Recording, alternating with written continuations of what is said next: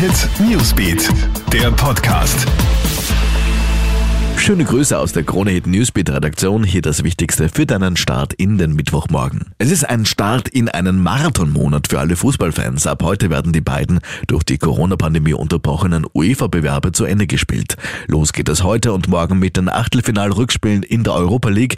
Dabei trifft unter anderem der Lask heute Abend auswärts auf Manchester United. Die Linzer haben das Hinspiel allerdings 0 zu 5 verloren. Am Freitag und Samstag werden dann auch die letzten Champions League Viertelfinalisten ermittelt. Alles natürlich ohne Fans im Stadion. Eine Maske im Unterricht ist absurd und Kindern nicht zumutbar. Das sagt Bildungsminister Heinz Fassmann von der ÖVP. Er geht von einem völlig normalen Schulstart im Herbst aus.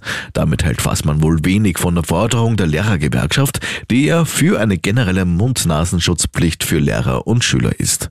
Die Zahl der Todesopfer in Beirut ist weiter gestiegen. Zwei gewaltige Explosionen im Hafen der libanesischen Hauptstadt haben ja immense Zerstörungen angerichtet. Mindestens 73 Tote und über 3700 Verletzte. Die Ursache der Explosionen war noch unklar.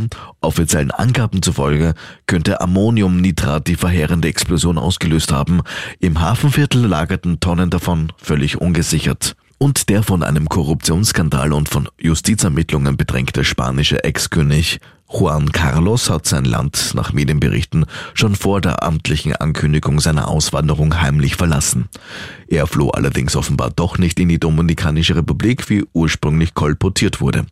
Die Einwanderungsbehörde des Karibikstaates teilte am Dienstag mit, der 82-Jährige sei nicht in das Staatsgebiet eingereist. Mehr News bekommst du laufend im Programm auf Krone Hit und auf KroneHit.at. Newsbeat, der Podcast.